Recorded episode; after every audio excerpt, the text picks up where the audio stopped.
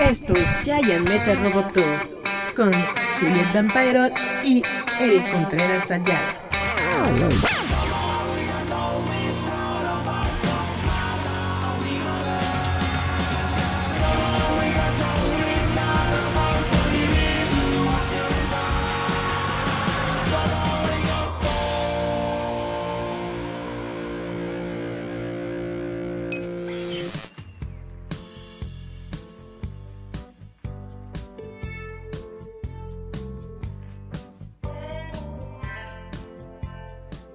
Chavitos, hola, ¿cómo están? Muchas gracias por acompañarnos una semana más. Yo soy Eric Contreras Ayala. Este es el programa Giant Metal Roboto. Gracias a todos por estar aquí en estos momentos. Gracias a Said García Galvez que le dio like a nuestro stream. Y bueno, muchas gracias a todos los que nos siguen. Ya saben que estamos todos los jueves, aproximadamente cerca de las 6 de la tarde, en la página de Roboto en Facebook facebook.com diagonal roboto mx. También pueden escuchar esta versión en audio con musiquita y toda la onda. Los dominguitos la subimos en Spotify, Apple Podcast, Google Podcast, Anchor.fm, iBox, Radio Public y Breaker. También nos pueden ver este mismo, esta misma transmisión en YouTube. YouTube, bueno, Vamos a comenzar con el programa de hoy. Si les parece bien a todos, vamos a darle. Yeah. pues hoy voy a iniciar el programa con una noticia de cómics.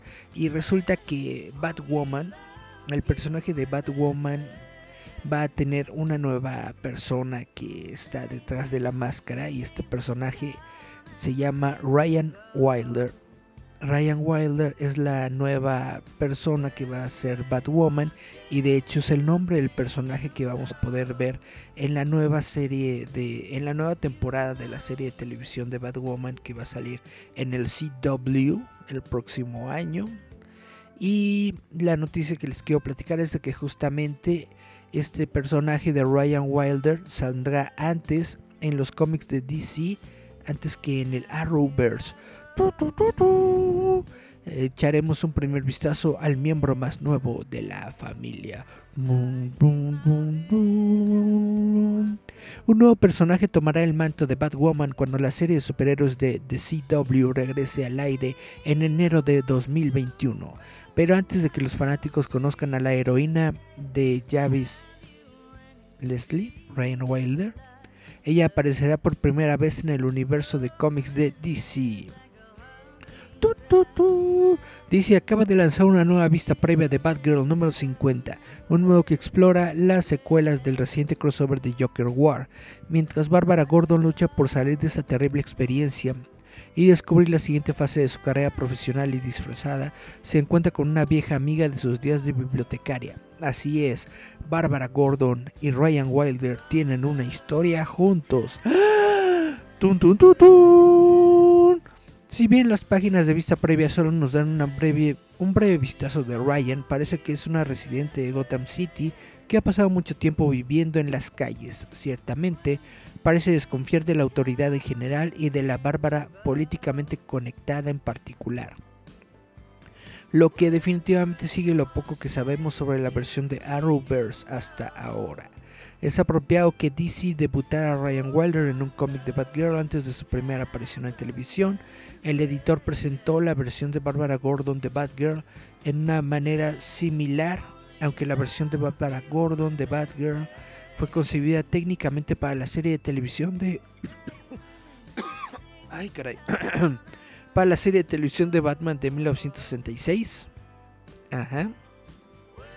El productor William Dossier eh, sí, fue producida para la serie de televisión Batman de 1966 por el productor William Dossier. El personaje fue desarrollado por primera vez por la editora Julie Schwartz, la escritora Garner Fox y la artista Carmen Infantino en los cómics de Batman. Bárbara apareció por primera vez en Detective Comics número 359 del año 1967. ¡Ah! Varios meses antes de que Batgirl de, Van, Craig debutara en la serie de televisión. ¡Ah! Batgirl, Batgirl. Este debut ciertamente sugiere que DC Comics tiene grandes planes para Ryan Wilder junto con Batwoman, temporada 2. Pero dado que Batgirl número 50 también es un final de serie, puede pasar unos meses antes de que los lectores realmente sepan lo que esto implica. Kate Kane todavía está activa como Batwoman en el universo de cómics de DC, por lo que DC no necesariamente está posicionando a Ryan para que se haga cargo de este manto. Pero dado que el editor dedicará la totalidad de enero y febrero de 2021 a Future State, una historia que explora el estado de DC y DCU, DCU. Dentro de una década, tal vez veamos a Ryan asumir el papel de Batgirl o Batwoman ahí. Ya sabemos que Future State presentará un nuevo Batman y Wonder Woman y contará con John Kent asumiendo el manto de Superman. Porque, uy, wow, no manches, qué super em, creativos son las personas de DC Comics. Wow, nunca se me había ocurrido a mí explorar una historia 10 años en el futuro de DC Comics. Wow. Sí, estoy siendo sarcástico. Y vamos a la siguiente noticia. La familia Adams. ¿Ustedes se acuerdan de la familia Adams? Bueno, resulta que el mero mero sabor ranchero de los emos, es decir, Tim Burton, el buen Tomasito va a producir el reinicio de la serie de televisión de acción real. Según los informes, los creadores de Smallville están escribiendo la serie. Oh my god, somebody save me. Según los informes, la familia Adams regresará a la televisión en una nueva serie de acción en vivo producida y posiblemente dirigida por Tim Burton. Deadline informa que Burton se encuentra actualmente en conversaciones para ser productor ejecutivo del nuevo programa y está considerando dirigir todos los episodios. ¡Órales! Los creadores de Smallville, Alfred Koch y Miles Millar, serían los showrunners y escritores de la serie. El espectáculo se desarrolla en la actualidad desde el punto de vista de, de Wednesday Adams, o sea, la chavita, la morrita. Según fuentes de Deadline, eh, según los informes, Netflix es el probable comprador de la serie, aunque algunos, lo que indican otros informes es de que se están considerando varias compañías. ¿Ustedes qué opinan? ¿Quieren ver un reboot? ¿Otra vez un reboot? De los Locos Adams. Bueno, no estoy diciendo que ya haya habido un reboot de los Locos Adams, aunque creo que sí, ¿no? Al menos en las la películas animadas. Pero bueno, yo siento que ya hay demasiado reboot en este mundo, ¿dónde están las cosas nuevas? Pero de todas formas, también hay cosas nuevas, entonces no me hagan caso. Chun, chun, chun. Vámonos a la noticia más reciente de, de, Tomasito Holanda. Y resulta que la película Uncharted acaba de lanzar la primera imagen de Tom Holland como Nathan Drake. Tengo que confesar completa y absolutamente que yo no he jugado los juegos de Uncharted. No, no, sé, no sé bien de qué se tratan.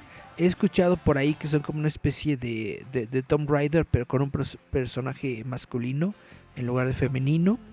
No sé si estoy equivocado, who knows, déjenme sus comentarios y su odio ahí por decir, ¿cómo es posible que no has jugado Uncharted? Pues no, uno no puede jugarlo todo en este mundo. En fin, se ha lanzado la primera imagen de Tomasito Holanda como Nathan Drake y se ve exactamente como se esperaba. Publicado en el propio Instagram y Twitter de Holland, la fotografía lo muestra con una camisa color canela, pantalones cargo, son de sus kakis, ¿no? Un atuendo que es prácticamente idéntico a su contraparte en el juego. Ok. Las imágenes publicadas por Naughty Dog en la cuenta de Twitter del estudio muestran al actor de voz original de Nathan Drake, Nolan North, hablando con Tom Holland. La fotografía fue tomada cuando North visitaba el set de la adaptación del videojuego.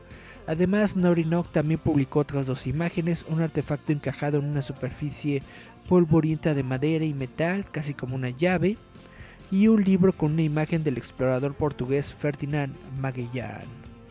Eh, ¿Cómo se llama? Magallanes. Fernando de Magallanes. El tweet va acompañado de una cita de Magallanes. Conoce el futuro sombrío sin miedo y conquista lo desconocido. Órale, el Magallanes era la bomba. Bueno, sabemos que la película será una precuela de la serie de videojuegos de Uncharted con un joven Nate Drake, acompañado de un joven Victor Sullivan, que será interpretado por Mark Wahlberg. Pues es un viejo, es un viejo joven Victor Sullivan, ¿no? Para que lo interprete Mark Wahlberg, porque Mark Wahlberg ya no se cuece el primer hervor, digo yo. Y bueno, está muy chido, véanlo. Si no han visto la imagen de de Tomasito como Nathan Drake. Está prácticamente en todos lados, pero bueno, se las pondremos también en roboto.mx. Y en otras noticias del medio, resulta que HBO Max, alcanzó los 28.7 millones de suscriptores en su tercer bimestre. ¡Ah! Sin embargo, los ingresos de Warner Bros. bajaron un 28%. Imagínate, más todo lo que le están invirtiendo a la película de, de Justice League. Ah, sí es cierto, no tengo esa nota aquí. Déjenme abro roboto.mx porque ahí sí está la nota. Nada más voy a abrir el sitio web roboto.mx y bueno, ahorita les leo esa nota. Vamos a continuar con esta que traigo acá. ATT promocionó el crecimiento del eh, sistema Premium HBO Max de Warner Media con activaciones más que duplicadas en el tercer trimestre de 8.6 millones. En total 28.7 millones de clientes son elegibles para obtener HBO Max al final del tercer trimestre. A finales de septiembre, los suscriptores de HBO y HBO Max en los Estados Unidos alcanzaron en conjunto 38 millones de personas. ¡Órale! No manches, ¿cuántas personas viven en los Estados Unidos? Es un montón de gente. Superando el objetivo inicial de fin de año de la compañía, que era 36 millones. Los números muestran que HBO, HBO Max combinados tuvieron una ganancia neta de alrededor de 1.7 millones de suscriptores en el tercer trimestre. Sin embargo, hay una advertencia en su número máximo general de HBO. ATT acumula todos los suscriptores que son elegibles para obtenerlo, incluso si no lo han visto, con un total de activación de HBO Max en 8.6 millones. Eso significa que el 70% de los suscriptores existentes de HBO que tienen acceso a HBO Max sin cargo adicional aún no han iniciado sesión para usar el servicio de transmisión de gran tamaño. ATT dijo que su inversión en HBO Max fue de aproximadamente 600 millones de dólares. Órale. En el tercer trimestre, con aproximadamente 1.3 mil millones invertidos en el producto de transmisión en lo que va del año. Supongo que ahí está contemplado la, la nota que le están metiendo a Zack Snyder. Bueno, Juntos, los suscriptores heredados de HBO y HBO Max superaron los 57 millones en todo el mundo. Warner Media también dijo que está en camino de lanzar una versión con publicidad de HBO Max. Ah, qué poca abuela. Sin embargo, las ventas en el grupo Warner Bros. de Warner Media cayeron un 28%, ya que la unidad de estudio de cine y televisión continuó sufriendo los efectos de la pandemia de COVID. Para Warner Media en general, ATT estimuló que el coronavirus redujo los ingresos en 1.6 mil millones y redujo el EBITDA, no sé qué es eso, en 1.1 mil millones. O sea, sí le están invirtiendo mucho a HBO Max, pero como todas las compañías de cine en estos momentos, Warner Bros. está teniendo pérdidas, pérdidas, pérdidas. Ojalá les vaya bien con la versión del director de Zack Snyder de la Liga de la Justicia. Y de esa película vamos a hablar en unos minutos más. Vámonos, vámonos. A nuestro primer corte musical, si les parece bien, vamos a escuchar esta rolita que se llama Blue Lamp de Stevie Nicks. Vamos a escuchar a Stevie Nicks y regresamos a Giant Metal Roboto.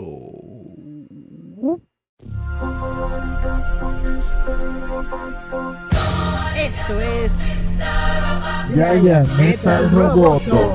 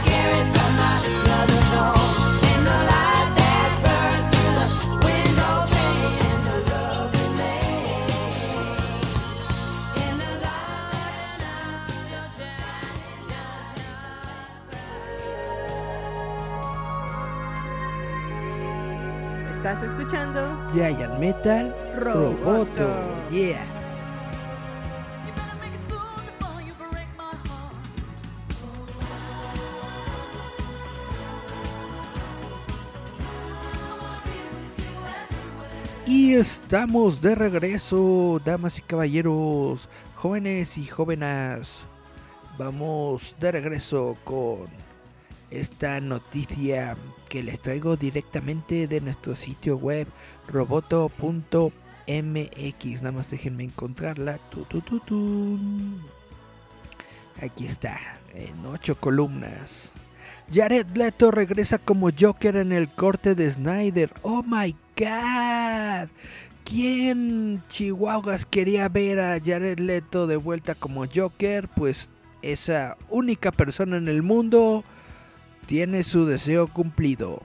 De acuerdo con Hollywood Reporter, Jared Leto regresa al papel de Joker en el corte de Zack Snyder de Justice League, que será una miniserie para HBO Max. Jared Leto, quien interpretó el clásico villano de DC, el Joker, en Suicide Squad de 2016, se unió a la filmación de metraje adicional para el Snyder Cut, la versión definitiva del cineasta de la película de superhéroes de 2017, de la que se vio obligado a salir y nunca llegó a terminar. Uh, varias fuentes le dicen a The Hollywood Reporter. Bueno, el proyecto oficialmente titulado Zack Snyder's Justice League está siendo supervisado por HBO Max, que está financiando una nueva ronda de rodajes y la finalización de muchas escenas que quedaron sin terminar. Se transmitirá como una miniserie de cuatro episodios el próximo año.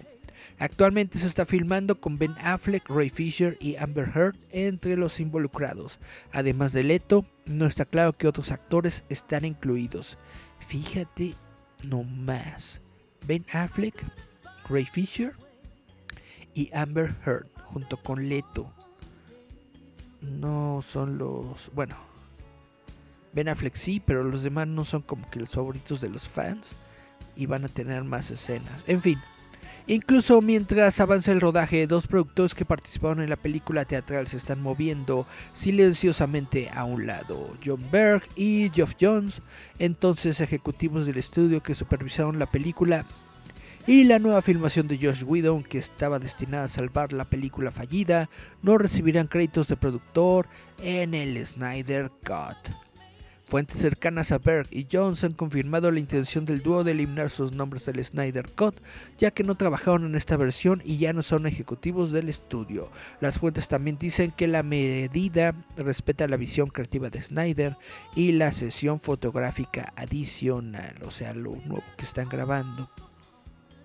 No está claro cuándo comenzó la transición de Berg y Jones. Una fuente dijo que la medida comenzó hace meses y no está relacionada con los comentarios hechos por Fisher, ¡Oh! quien interpretó a Cyborg en la película y quien durante meses ha acusado a los dos de permitir el abuso y la mala conducta de Whedon en el set de las nuevas filmaciones de 2017. Después de arrebatos vocales y públicos en las redes sociales, incluso en septiembre, Fisher ha estado calladito, calladito, calladito. Leto subiendo al Snyder Cut es digno de mención ya que el personaje no apareció en la película original de 2017. No estaba contemplado en el guion original de Justice League, al menos en lo que se conoce. Eh, esto también plantea preguntas sobre cuánto contenido nuevo se incluirá en la versión de Snyder de Justice League. La nueva versión de Justice League también se vincula ahora con Suicide Squad, la película de personajes de DC que vio a Margot Robbie convertirse en el personaje favorito de los niños rata Harley Quinn y en donde el Joker de Leto fue presentado por primera vez como un gangster señor del crimen. Chu, chu, chu. La película fue producida por Snyder y su esposa y socia Deborah Snyder. Estaba destinada a integrarse en un universo cinematográfico de DC que Snyder había estado guiando. Me estoy refiriendo a Suicide Squad. ¿Cómo ven ustedes, chavitos, toda esta onda de Jared Leto regresando al papel de Joker? Yo sé, yo sé que probablemente hay fans por allí afuera, pocos, muchos, no sé. Yo estoy casi seguro de que hay fans por ahí afuera del Joker de Jared Leto. Yo, en mi opinión personal, que no es para nada una opinión sapiente, pues no me gustó mucho este ese personaje. Siento que se vio demasiado chaca ese Joker. Pero pues bueno, vamos a tener más de él queramos o no. Dice Lester Corado siguió nuestra página. Muchas gracias, Lester. Lester. Ui, ui, ui. Bueno. La siguiente nota que les tengo es que va a haber una nueva película de Battlestar Galactica. Oh my god, dijo nadie. Bueno, yo netamente tengo que ser completamente honesto. No puedo verlo todo en este mundo. No justamente Battlestar Galactica es una de esas series a las que no es no les he dado mucho seguimiento, no he visto mucho de lo que hay, sé que hay una serie clásica, sé que hubo una serie nueva que de hecho pasó por el canal Sci-Fi. Y a- hasta ahí sé un poquito sobre los robots que tienen ahí, son los Cylons, una onda así, sé que es una invasión y cosas así, pero netamente no soy yo vaya, no sé mucho sobre Battlestar Galactica, pero sé, sé que hay muchos fans, sé que hay muchas personas que les gusta esta serie, que crecieron con la serie original y bla bla bla.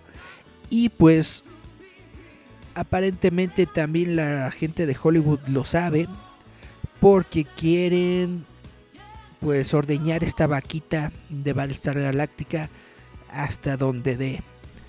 Simon Kinberg, recién pasado de pastorear la franquicia de X-Men durante más de una década, se ha comprometido a escribir y producir la adaptación cinematográfica de Universal de la franquicia de ciencia ficción Battlestar Galactica, según ha confirmado el sitio Variety.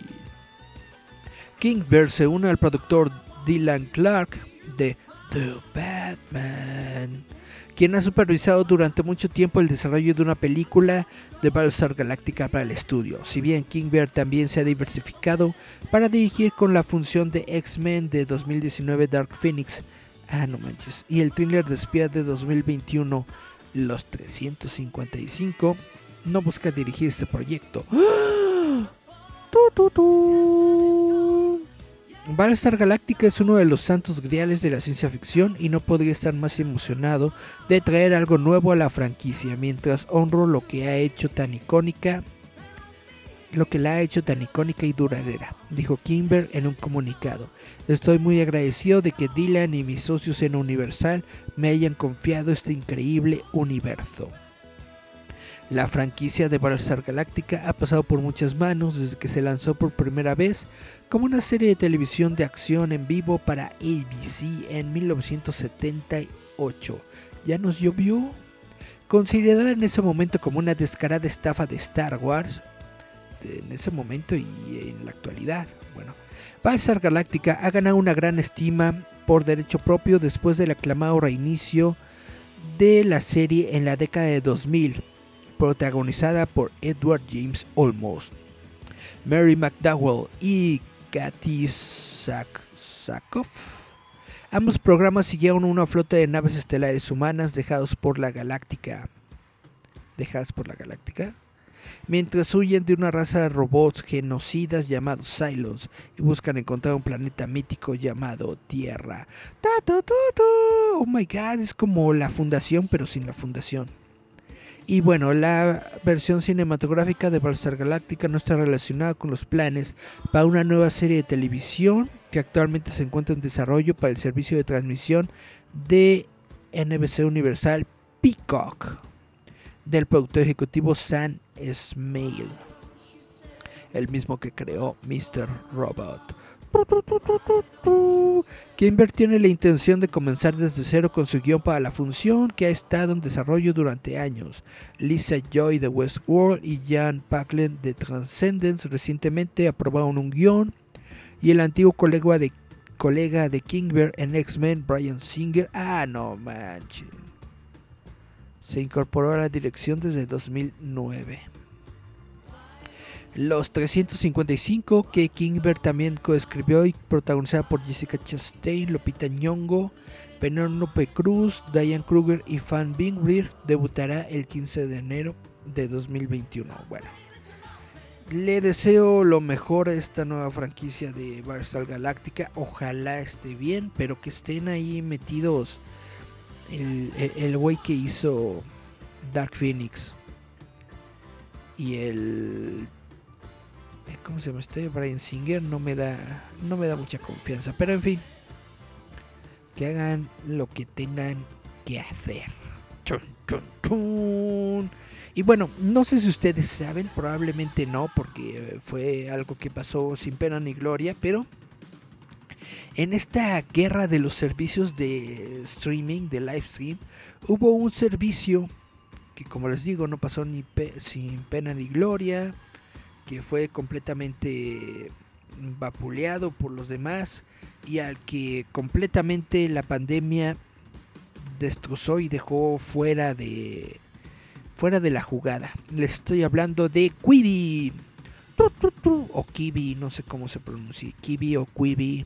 Bueno, este es un servicio que cesará alrededor del 1 de diciembre. No saben si su contenido estará disponible en otro lugar después.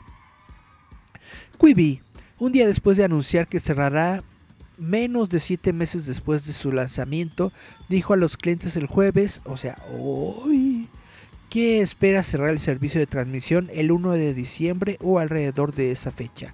La compañía, dirigida por el fundador y ex magnate de cine Jeffrey Katzenberg y la directora ejecutiva Meg Whitman, también dijo que no sabe qué pasará con las docenas de programas originales de Quibi que ha obtenido la licencia de una variedad de talentos de Hollywood de primera y empresas de medios. Eh,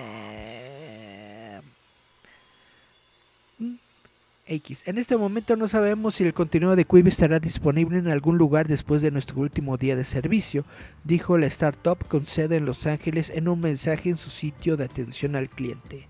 El mensaje agregó, recomendamos seguir a Quibi en Twitter para cualquier noticia relacionada con el contenido. Los socios de Quibi no recibieron ningún aviso previo sobre su cierre. ¡Uh! ¡Tómala!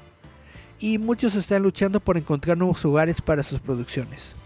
CBS Studios, por ejemplo, tiene la intención de vender la serie de acción distópica de Liam Hemsworth y Christoph Waltz, Most Dangerous Game, que obtuvo dos nominaciones al Emmy de formato corto a otros medios. Quibi lo había renovado por una segunda temporada antes de retirarse.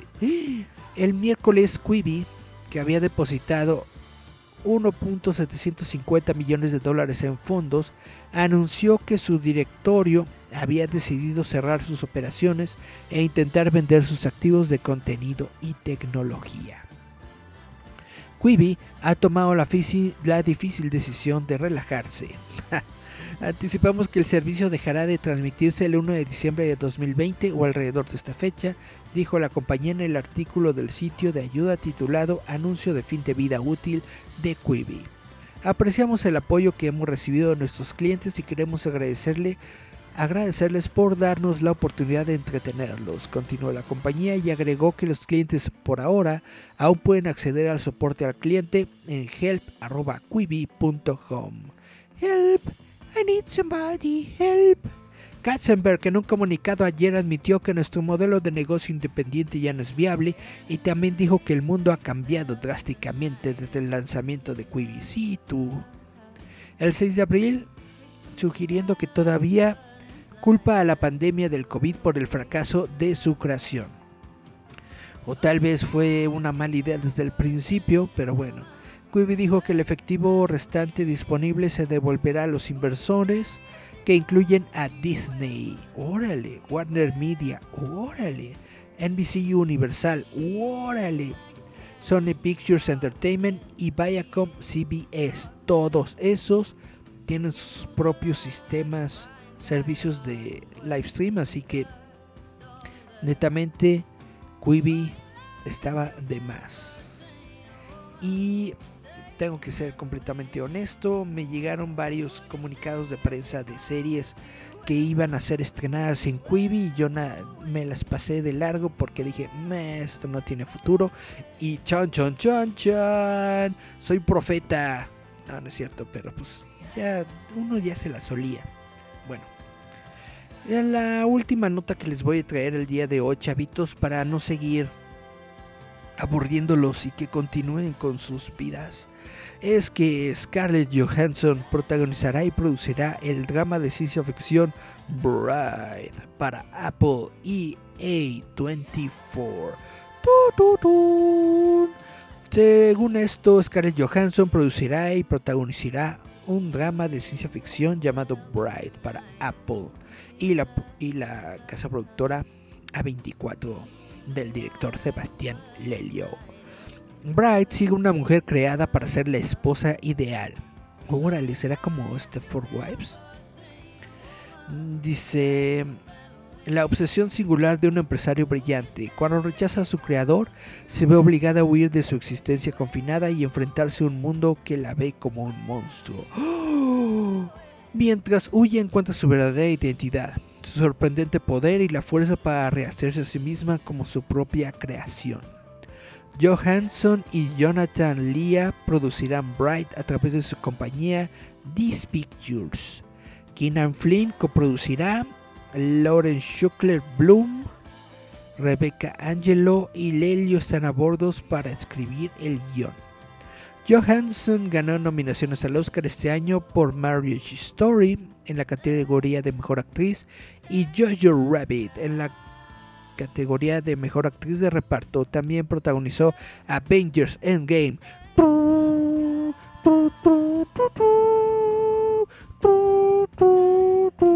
Deberían de poner aquí en esta nota el evento cósmico de nuestras vidas, Avengers Endgame, pero bueno.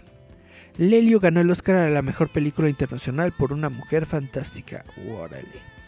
Bright se une a los largometrajes de Apple y A24 bajo su asociación a primera vista, incluido el próximo estreno On the Rocks de la inefable Sofía Coppola y The Sky is Everywhere, protagonizada por Cherry Jones y Jason Segel. Mm, me cae bien Jason Segel.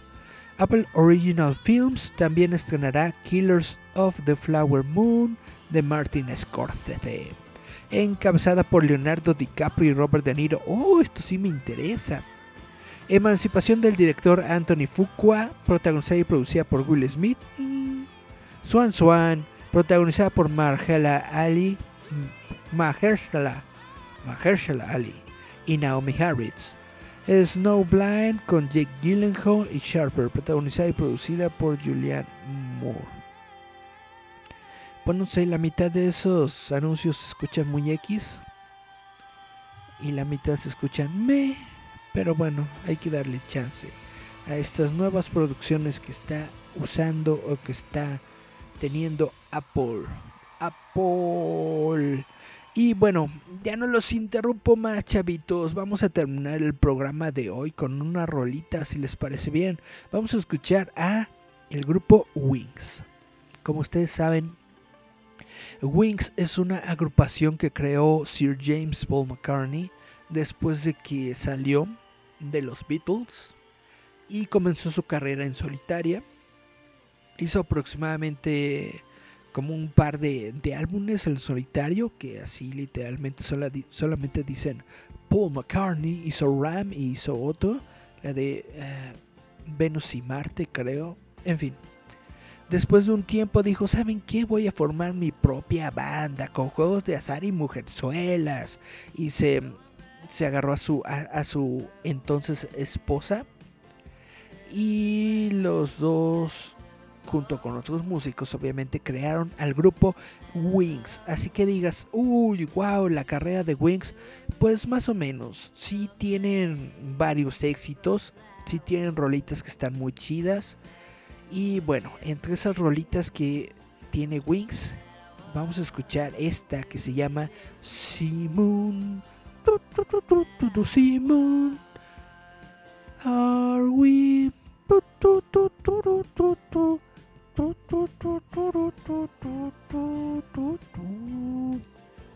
Escuchar Simon de Wings con Sir James Paul McCartney. Muchas gracias por haber estado en nuestro programa. Nos escuchamos, vemos la próxima semana. Bye, bye, bye. Chau.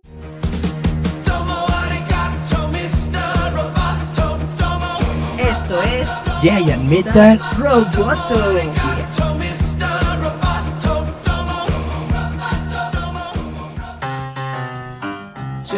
Check it, mm, check it, out. Mm-mm. Uh-huh. Mhm. Was that the intro I should have been in? Oh, bo- bo- bo- legend. Simon, Simon,